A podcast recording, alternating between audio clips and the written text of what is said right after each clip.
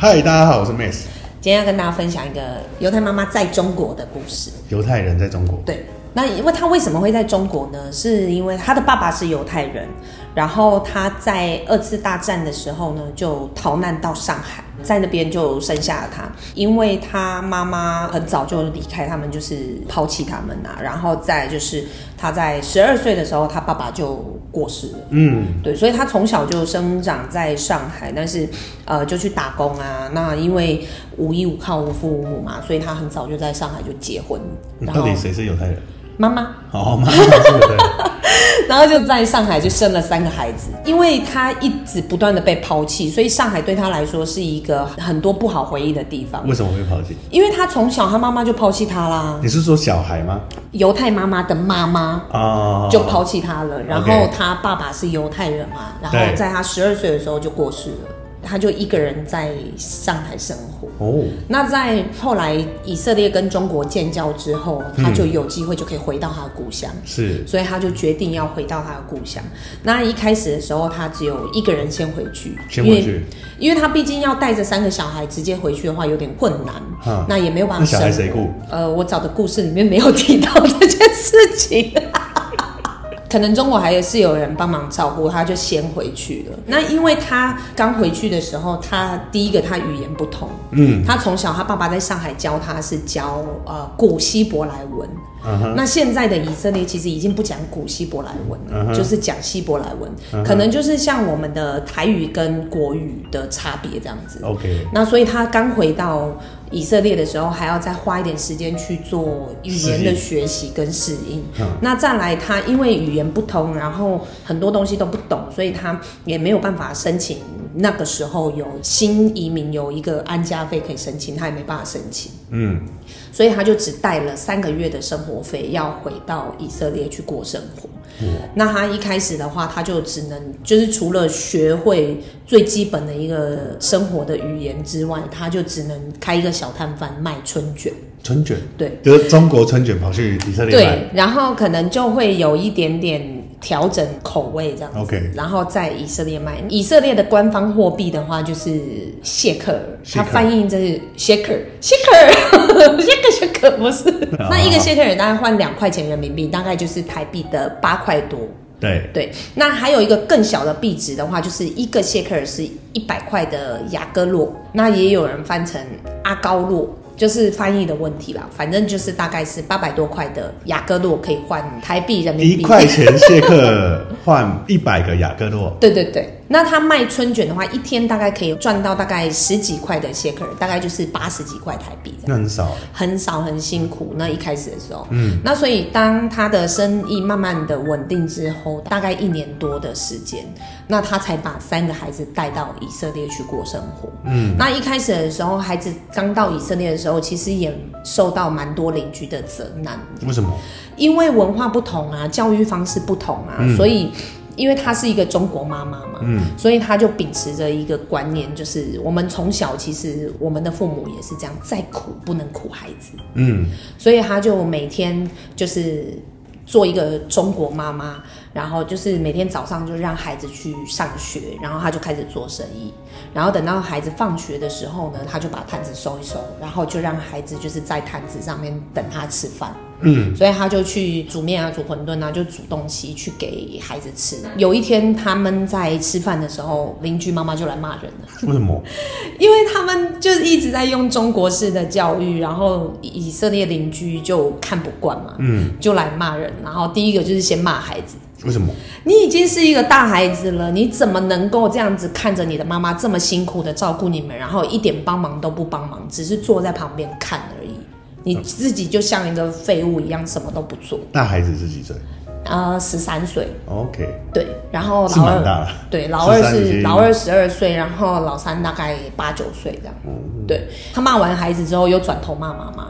你不要把那个落后的中国式教育带来以色列，你不要以为你生了一个孩子，你就是孩子的母亲。不然是谁？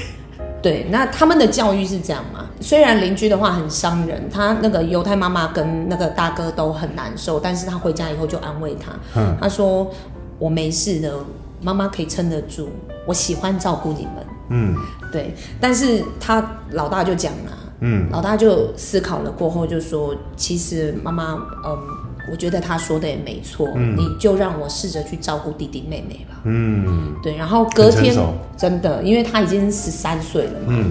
那隔天呢是祈祷日，就是放假的意思，嗯。就是他们不用上学。嗯。那隔天他起来的时候，妈妈一样就是做生意嘛，嗯。那老大就开始去帮忙照顾弟弟妹妹，照顾弟弟妹妹之余，他就去帮忙妈妈的摊子，然后去做春卷。哦。那他一开始的时候，他当然动作有点笨拙啊，但是后来熟练了之后，他妈妈就发现，其实他的转变大到他都没有办法想象。嗯。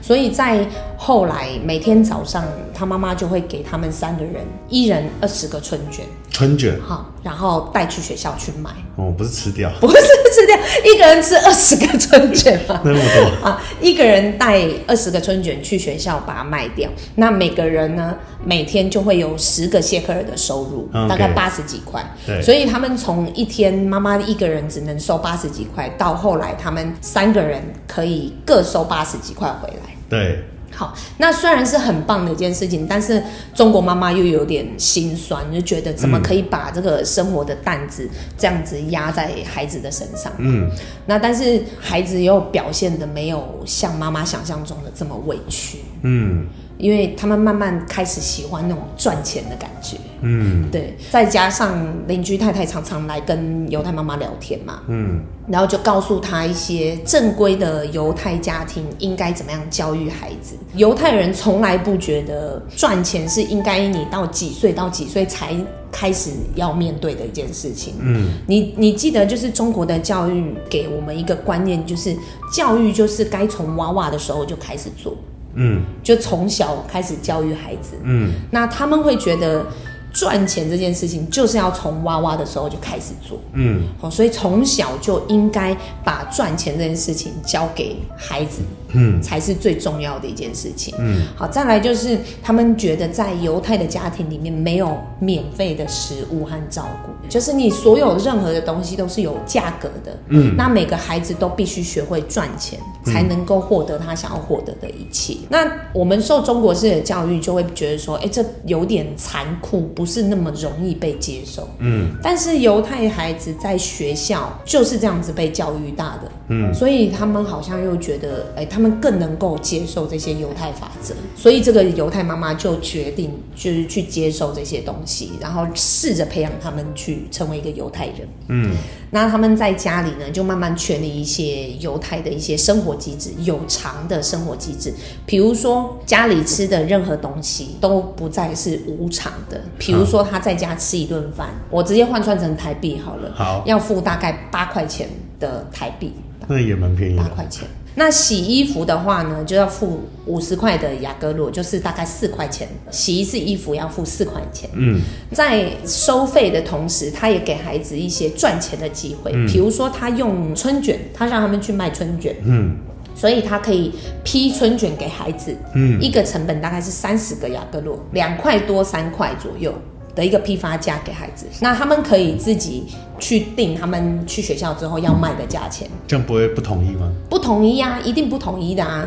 那但是他第一第一天回来的时候啊，嗯。犹太妈妈吓到，嗯。因为他有三个孩子嘛，对。三个人的卖法完全不同。比如说啊，老三比较老实一点，他就按照老价钱，就是在妈妈的摊贩卖的五十块雅各洛一个，嗯嗯。就是大概四块钱，赚到了四百个雅各洛，嗯，四百是多少？四百啊是三十二，三十二块。三十二块的，对，就赚了三十二块回来给妈妈。对那老二呢，就用批发的手段，哼，他就用四十块雅各洛，就是一个三块二的春卷卖给学校餐厅。卖给餐厅对，那他虽然他只有赚到两百块，两百乘以你会不会乱掉？会会是不是？十六十六块，十六块吗？对，他虽然只有赚到十六块，但是餐厅同意他每天都可以带一百个去给餐厅，那妈不是累死吗？那就是批发的概念啊。哦，对，就是量要大嘛。那老大的手法呢，又比较出人意料之外的，啊，他举办讲座，讲座？嗯，他办讲座，然后办一个带你走进中国的一个讲座，由他主讲，因为他从小在中国长大嘛，嗯。然后他在中国的一些国内的见闻，然后去做讲座的分享。然后他的噱头就在于他每一次的讲座呢，可以免费尝到春卷，免费，免费的。那他就没有赚钱了？有啊，什么？他讲座是要入场券的，哦，入场券一个人是十块钱的雅各路，嗯，八毛钱。对。对，但是他每一个春卷就分割成十小份，所以他接待了两百个观众。对。那两百个观众一个人收十块钱，就是两千的雅各路，对。是不是最多？对那他要给学校场地费，所以他就付了五百块的雅各诺。对，那所以他的利润就是一千五。所以呢，除了老三的方法比较在他的意料之内之外，好，他老大老二的经营方式其实都超乎他妈妈的想象。嗯，所以他们完全没有办法想象的一件事情是，过去只会跟他撒娇，然后黏在他身边的三个孩子，突然就变成了一个精明的犹太人，精明的小生意人。这个是生命自己会找到出口的感觉。没有错，没有错，所以他们就会去呃琢磨更多的一些赚钱的方式，因为他们从小就受这样子的教育。我觉得这蛮好的。对，上课的内容呢，其实也是蛮犹太人的。老师问他一个问题是说，当你遭遇到异教徒袭击的时候，你必须逃命，你会带着什么？中国人来讲，是不是就带钱？带手机猪这这，还有一些人说戴宝石啊，戴黄金啊。哦，黄金也不对错。对不对？对，但是这些东西一旦被夺走，是不是就没有了？对，手机被夺走就没了。对，所以呢，犹太人的想法是你唯一能够要带的是教育，是别人抢不走的。哦所以学习是那怎么很重要带，在你的脑袋里面啊。哦所以教育跟学习是很重要的。，OK，对，那老师常常也讲一句话，就是如果你未来想要成为一个富翁，嗯，你就要学好眼前的东西，因为他们在将来是大有用处的。嗯，哦，所以他们老大在学校学的一个东西叫做法律课，嗯学了移民法之后，他就像这样子告诉他妈妈说：“哎、妈，你知道我们家是可以去移民局领一笔安家费用的吗？”嗯，好，所以他在课堂上学的东西，他就告诉他妈妈，然后半信半疑的就去移民局申请安家费用嗯六千块的谢克额。，OK，很多啊。很多，那对他们当时对他们家而言是一大笔的财产。嗯，他儿子更妙的一件事情，是我们受中国教育没办法想象的一件事情，是他是不是帮助他妈妈去申请了六千块？对，他就告诉他妈妈说：“你应该要付我十趴的佣金。” 对，那他妈妈犹豫了很久，但是他最后还是决定要付给他六百块的谢克，就是十趴的酬劳。那他拿到了这笔钱之后呢，他就去给妈妈、给弟弟妹妹买很漂亮的礼物。嗯，老大是男的女的？男生大哥，哦对，他在买了礼物之后，他是不是还有剩下一些钱？对，他就说这一笔钱他要拿去做生意。哦，好，他就去国内，就是他们的中国当地进很便宜、很便宜的文具，拿去学校卖。哇，对，然后呢，他有利润了之后，他就又再投入继续进货。嗯，然后一年之后，他的户头就超过了两千块的谢克额，哇，哦，挺会赚钱的一个孩子哦。但事实上，老二更厉害一点。嗯，那犹太人有一个共同点，你记得就是我们在之前有提到，就是让钱为你工作，对或者是说不用投入任何的资金或成本去做一些生意。对，那老二因为他的文笔很好，所以他就在十四岁的时候，他就有在报纸上面开了自己的专栏，写文案，写文章，写文章。好，所以因为他分他分享什么呢？他就是分享他在上海看到的一些风土人情。哦，所以他们在中国其实学到的一些东西，其实他们回到以色列的时候也做了很棒的分享。那他每个礼拜就写两篇稿，嗯，然后一篇大概一千字左右，哦，那很多，所以他一个月可以赚到八千块的雅各洛，这么多，八千块。比老大多。不会啊，八千块的雅各洛是哦呀。大概八十块的谢克，哦，八十所以你弄乱。了。八十块的谢克对。对那老三呢是一个小女孩，嗯，然后因为年纪比较小，她比较矜持一点，所以她没有就是抛头露面。的一个赚钱，但是他在他的身上也看到了一些犹太人的一对生活的一些很乐观啊、优雅啊，就是他很会做糕点，很会煮茶，嗯，所以他每天晚上就会煮茶，然后做糕点，然后给他两个哥哥跟他妈妈，就是晚餐的时候他们坐下来聊天这样子。嗯，然后卖给他们。当然啦、因为这些点心绝对不会是免费的，所以他们两个哥哥啊就会支付这些成本。然后，所以在后来呢，他们因为这些能力，在后来一家四口就创办了一间餐厅，哦，中国餐厅在以色列。那你想哦，一家四口开餐厅嗯，怎么分钱？就就照分啊，除以照四，不是，那是怎样？妈妈占股四十趴，哦，大哥占股三十趴，为什么？老二占股二十趴，然后小的占股十趴。为什么？应该是妈妈要负责经营，要做春卷，要做菜吧。哦，哎、你这样讲起来，我就觉得老二应该是负责写文案的，对，感觉就是宣传跟对帮公司帮餐厅做文宣这样子。对，好，然后所以当他们的餐厅越来越有名的时候，他也受到关注了。嗯，那他接受了他们的拉宾的接见，拉宾是不是他们的总统之类的？他们就成了以色列的名人嘛。对那因为他懂希伯来文，然后又懂中文，对，所以他最后呢就被以色列的一些公司回到中国去做一个中国的首席代表。嗯那他回国任职的时候，当然孩子也要带着去。嗯那他孩子带着去的时候呢，他就发觉说，诶，他在以色列，孩子在以色列学到的东西，真的回到中国之后，都也还有用。嗯比如说，他在回国之前，孩子去挑选了一些以色列很著名跟很有特色的一些东西，然后回到国内之后，他怎么了？你知道吗？怎么了？有一天？老师就跑来跟妈妈投诉说，他的孩子在学校推销以色列的商品，从饰品啊到民族服装，甚至到子弹壳，以色列有很多子弹吗？打仗啊。哦我们如果以现在的中国的观念来讲，老师就会去干嘛？你好好管教一下你的孩子好不好？他在学校卖这个卖这个卖这个又卖这个这样子。哦，也是有道理。对，那你知道犹太妈妈就讲了，他讲什么？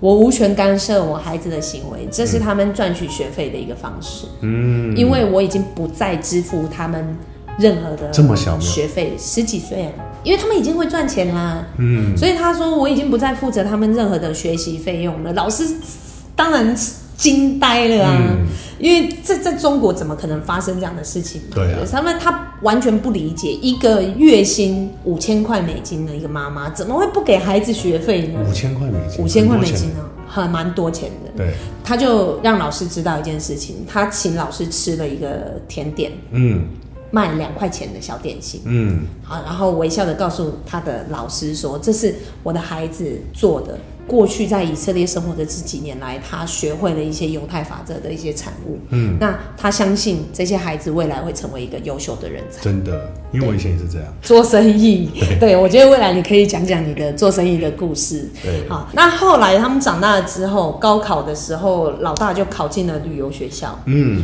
然后就做一个，他说他要成为一个专业的旅游人才，回到以色列开办自己的旅游公司，垄断中国市场。那他就是专门回到以色列去做一个中国旅游，然后垄断中国游的这个市场。嗯。那老二啊，他的文笔就是很好嘛，所以他考上了上海的外国语学校，理想就是做一个作家，嗯。然后在不需要任何投资跟奉献的情况之下，可以赚取利润。嗯。好，那老三就是手艺很好嘛，立志成为一个顶级的糕点师，嗯。然后回到以色列开一个最好的糕点店。嗯对那就是这个犹太妈妈发现说，就是很多的中国父母其实都活在一个很左右摇摆、很矛盾的一个心态下，我觉得跟一胎化应该有关系吧。也有可能，因为他们既希望自己的孩子成为一个大富翁，嗯然后成为一个富有的人，嗯却又害怕孩子过早沉迷于金钱。嗯。就好像你你希望孩子有一个幸福的家庭，但是你又害怕孩子太早谈恋爱，嗯。这是很矛盾的一件事情嘛。嗯。相较于之下，犹太人是拿着金币在迎接孩子出世，嗯。那中国人其实有一点犹豫，有一点矛盾，嗯，在这两个当中，对，他们既希望钱财跟财富能够围绕在我们身边，但是却又不敢挑明去讲这个话题。我觉得可以从小开始练习会比较好。这是这是真的，这是很重要的一件事情。比如说，我就跟我们一个外汇老师聊过，我们来开一个投资的一个亲子班。嗯，那从几岁可以开始学？不知道。只要你看得懂 K 棒，就可以开始学。嗯我觉得不用限制任何的年纪的，很多父母都希望可以开口跟孩子讲这句话，就是孩子，我希望当一个富豪的妈妈，嗯。这不是很难的一件事情。嗯，其实聊这么多关于犹太人的一些故事，我觉得就是要让我们自己，也让我们身边的人能够理解犹太人是怎么样去面对财富，怎么样去理财，为什么他们能够占全世界只有百分之零点三的人口数，但是他们在富比士四百大富豪的占比里面却可以占百分之二十这么大的一个比例。其实我觉得最终还是是不是在教育上面有出了很大的不一样的想法，是。嗯，应该是这样。对，所以我觉得我们未来会希望可以分享蛮多，就是在学校没有教到的东西，跟在华人社会教的东西比较不一样的，然后让我们的孩子跟我们身边的人都能够更早的去学习关于财富的这件事情。好的，那我们其他的东西，我们就下一次再聊。可以。好。